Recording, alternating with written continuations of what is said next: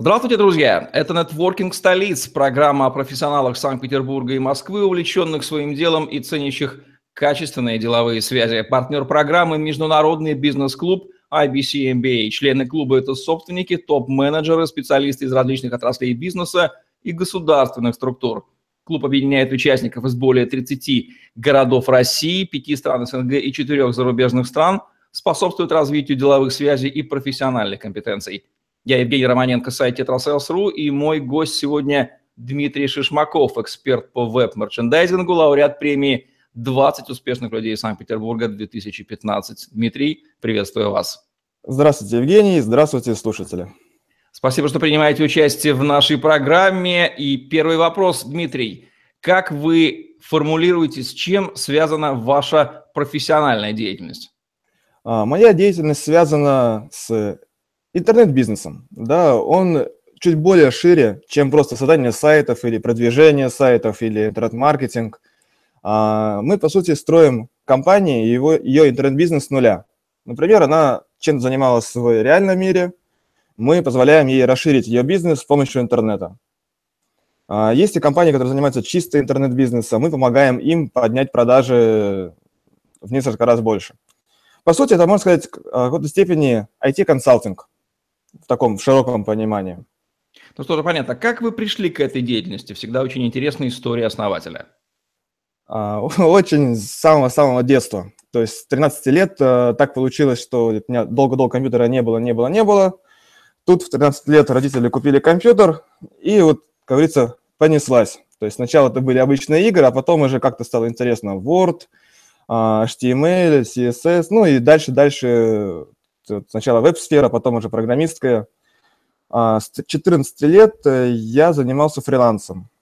То есть, э, слава богу, в то время никто не видел по камере, сколько мне реально лет, и поэтому были заказы, и занимался продвижением сайтов, созданием сайтов, чем только я не занимался.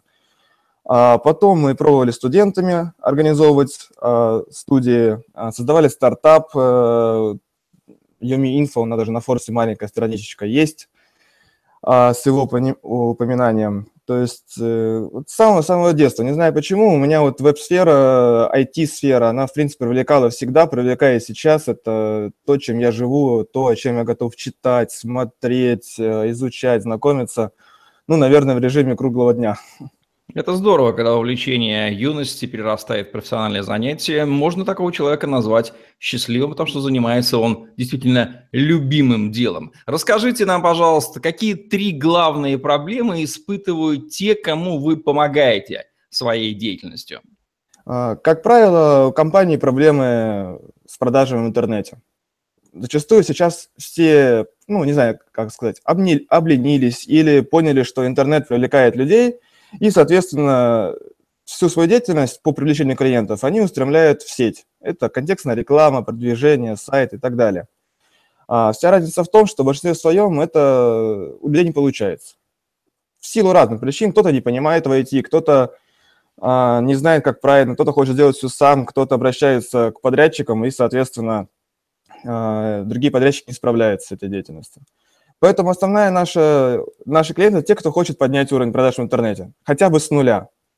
Чуть меньше людей и компаний тех, кто хочет увеличить продажи. То есть они у них есть, но маленькие, а, или хотят еще выше. У них все хорошо, но они понимают, что останавливаться нельзя. А третья категория клиентов, а, она, на удивление, не связана с продажами непосредственно. Это те компании, у которых э, есть сайты, делали их какие-то ребята, но ребята пропали, а сайт остался, и с ним нужно что-то делать. Но, как правило, эти же клиенты все равно потом переходят в разряд первых двух категорий. Либо поднять продажи, либо еще их улучшить. Вот, наш, то есть наши основные клиенты, те, кто поднимает, хотят поднять продажи, то есть те, кто идут к нам уже как э, к людям, которые знают, что мы занимаемся веб-мерчендайзингом. Либо это компании, которые просто хотят для начала иметь нормальный сайт, рабочий сайт. Веб-мерчендайзинг – очень интересный термин. Перед записью вы мне пояснили его содержание. Тем не менее, я попрошу вас еще для наших зрителей еще раз озвучить. Обычно мерчендайзинг ассоциируется с выкладкой товаров в розничном магазине. Но товары можно выкладывать и в интернете. В чем кратко суть веб-мерчендайзинга и почему он важен для тех, кто продает товары в интернете через сайт?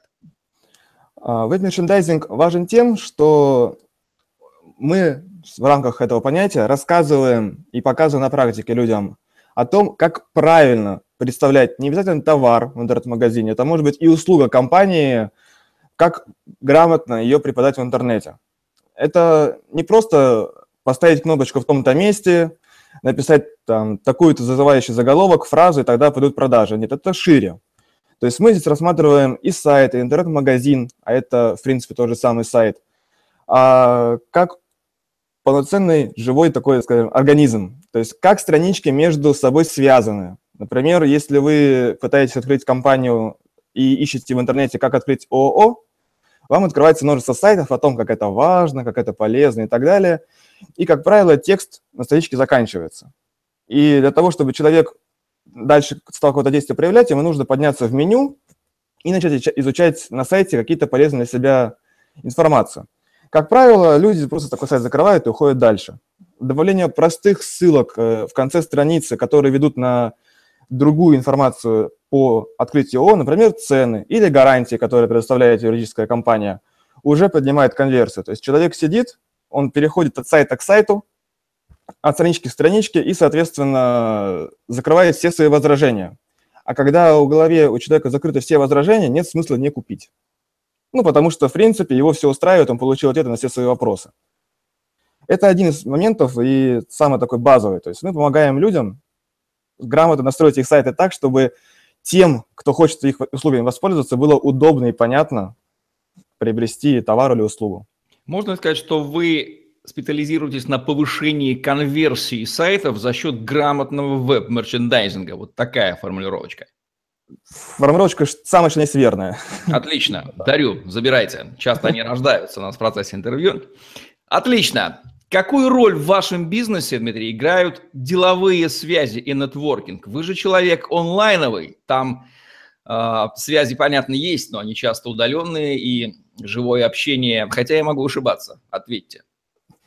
А, на самом деле вы правы в плане того, что онлайн это совершенно по-другому воспринимаются связи. Вроде как друзья на Фейсбуке, но люди совершенно незнакомые в реальности, ни о каком партнерстве речи нет.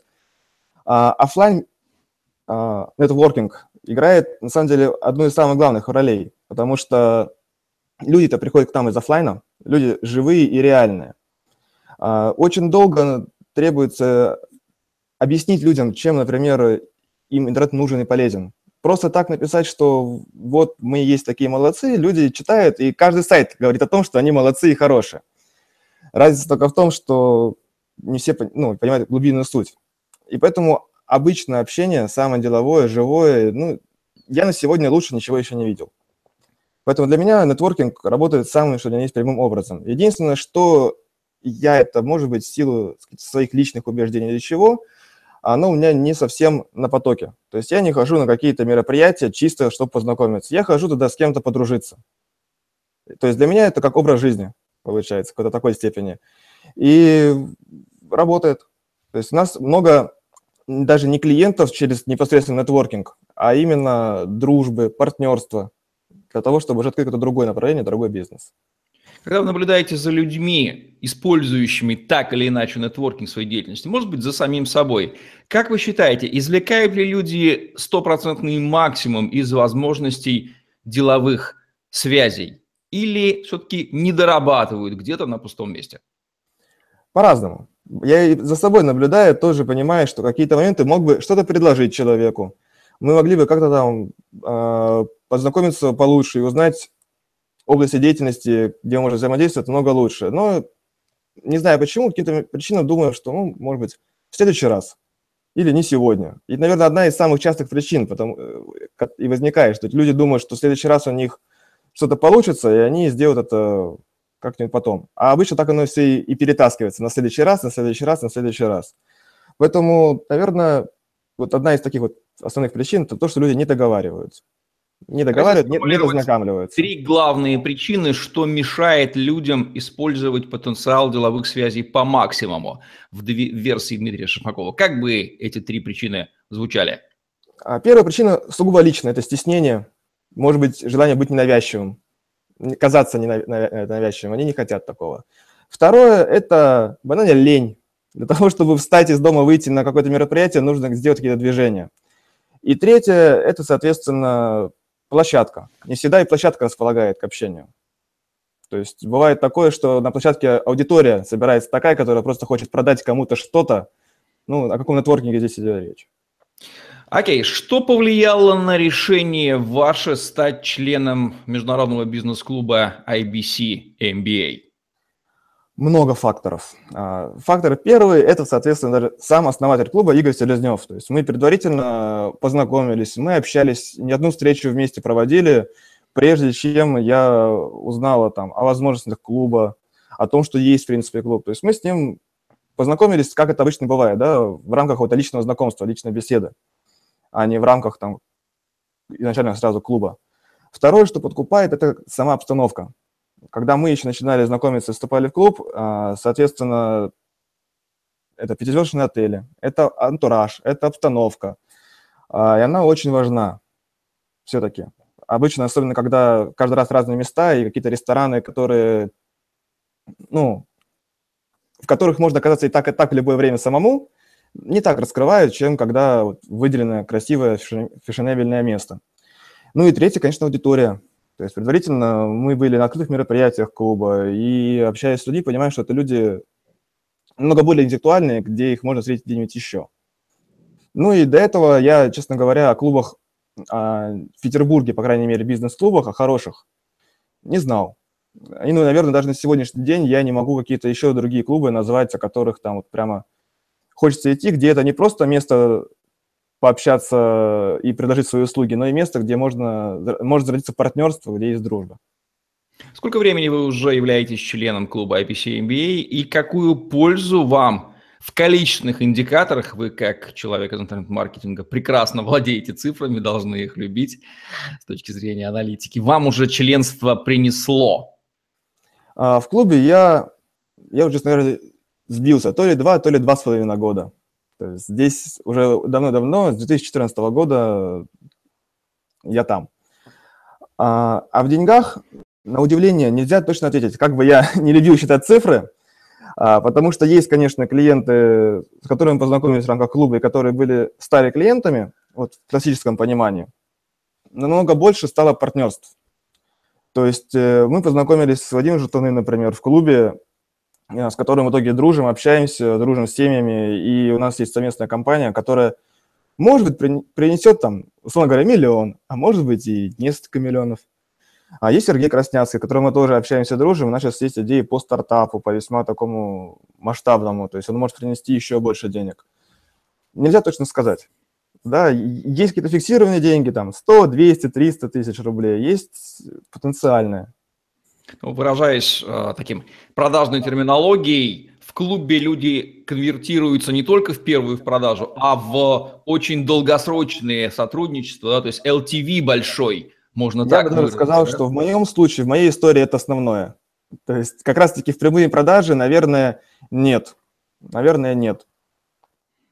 Окей. Okay. Ну, это, это, мне кажется, даже, что, наверное, и нормально, потому что тоже понимаю, да, и прийти в клуб и думать, сейчас меня будут продавать или впаривать тут что-то, это уже человек закрывается. Ну, это, наверное, то, что пугает в основном людей и отталкивает. Да. Они подсознательно думают, что сейчас набережет куча продавцов, все же хотят друг другу все продать, и выглядит это очень как-то скомканно и неинтересно. Вы хотите сказать, что в клубе IBC MBA такого не наблюдается напрочь, тем он отличается от других тусовок? Мне кажется, это здесь, если есть такое, то намного-намного меньше. То есть за что, наверное, игры и заслуга. Не могу себе отказать в удовольствии провести параллели с интернет-маркетингом. Человек заходит на сайт и конвертируется, допустим, в продажу. Человек попадает в деловую тусовку, пятизвездочный отель, собрание клуба, и тоже конвертируется, либо плохо конвертируется, сам себя конвертирует в деловые связи. С точки зрения веб-мерчендайзинга, вы уже упомянули обстановку, хорошая, хороший интерьер, красивые люди – Какие главные конверсионные факторы, вот сейчас пусть все организаторы ивентов, нетворкингов навострят свои ушки на макушке и внимательно вас послушают. Какие факторы оказывают наибольшее влияние на эффективную конверсию посетителя нетворкингового мероприятия в его контакты, плодотворные контакты? Что вы об этом думаете? А, я думаю, что здесь а, тоже интересный вопрос. Ну вот, потому что аналогия, да, вы знаете поведение людей в интернете, а здесь поведение людей в офлайне. Вот очень интересно мнение человека, который бывает и там, и там, и, может быть, вы сейчас там такие вещи подскажете, которые нигде еще никто не сказал, не показал. Контент. Контент. Контент, так. Вот. Если перевести это из онлайн-тематологии в офлайн, то, соответственно, это сама суть мероприятия, вот на что люди пришли, на начинку. Сейчас очень много, замечаете, да, есть просто выступлений спикеров, на чем все, в принципе, и заканчивается. Спикеры, кофе-брейк, спикеры, кофе-брейк. И сама ситуация кофе-брейка, она искусственная, на мой взгляд. То есть это люди собираются, начинают, преодолевая себя, идти с кем-то знакомиться, общаться. Ну, где-то, может, элементы так называемого пикапа есть, где люди должны себя преодолевать, чтобы с кем-то пойти и познакомиться. Да, бизнес-пикапом назовем его бизнес так. Ну, смысл да, понятен, вот да. Прекрасное слово. А, соответственно, наибольший лучший процесс общения был там, где были какие-то квесты и игры совместные. Там, где люди объединялись, и уже исчезал весь барьер между человеком, невидимый такой, который есть. И люди начинали взаимодействовать, общаться, а в ходе этого уже появляется дружба. То есть контент, интересное представление контента, на мой взгляд, в купе с обстановкой, в купе с аудиторией играет роль. Вот очень ценная рекомендация у человека, занимающегося конверсией людей в интернете, для тех, кто занимается конверсией людей в офлайне. Та же самая конверсия, никуда не попрешь. И лучше это понимать и делать все правильно. Дмитрий, ваши рекомендации тем, кто использует деловые связи активно в своем бизнесе, занимается нетворкингом или подумывает о том, а не сходить бы на мероприятие. Три главные рекомендации, которые вы дали бы им с высоты вашего опыта и вашего понимания ценности нетворкинга? А, тем, кто занимается, наверное, может дать только одну рекомендацию – продолжить заниматься. Потому что если они занимаются этим, значит, у них все получается, они видят этого эффект, и поэтому их все устраивает. А тем, кто планирует, наверное, все-таки встать, заставить себя прийти. В конце концов, никто не обязывает вас э, заявлять о себе, как-то представляться себя, если вам стесняетесь там выступления каких-то. Можно просто посидеть и послушать. Ну, как минимум, вы начнете потихоньку втягивать себя в установку, в процесс. А потом, если кто-то к вам подойдет познакомиться, или получится какое-то диверсия, знакомство, контакт, все затянет. Уже захочется и ходить на нетворкинг, и это, как не знаю, а, первые большие деньги в бизнесе получил, и все, ты уже не можешь получать что-то меньше, ты уже хочешь заниматься этим и этим и этим. Это раскручивается, и нетворкинг раскрутится. Не... Это естественно для человека общаться, знакомиться, дружить. Поэтому нетворкингом заниматься абсолютно естественно. Вы сейчас говорите как процессионщик, во мне включается результатчик, который не откажет себе во второй раз в удовольствии спросить человека, занимающегося интернет-маркетингом и веб-мерчендайзингом, а какие KPI вы предложили бы для измерения эффективности нетворкинга? Ну, первое, что приходит в голову, это количество собранных визиток или контактов, унесенных с мероприятия. Дальше их нужно конвертировать. В общем, здесь я останавливаюсь и послушаю вас. А, количество собранных – это да, еще и количество розданных визиток, потому что это, наверное, самое для себя тоже важно, кому ты смог себя грамотно презентовать. А, KPI может вырождаться в итоге в следующий этап воронки, да, это сколько из собранных визиток получилось в реальной встрече повторные. Затем из повторной встречи сколько получилось э, партнерств. Потом сколько получилось либо клиентов, либо созданных совместно бизнесов.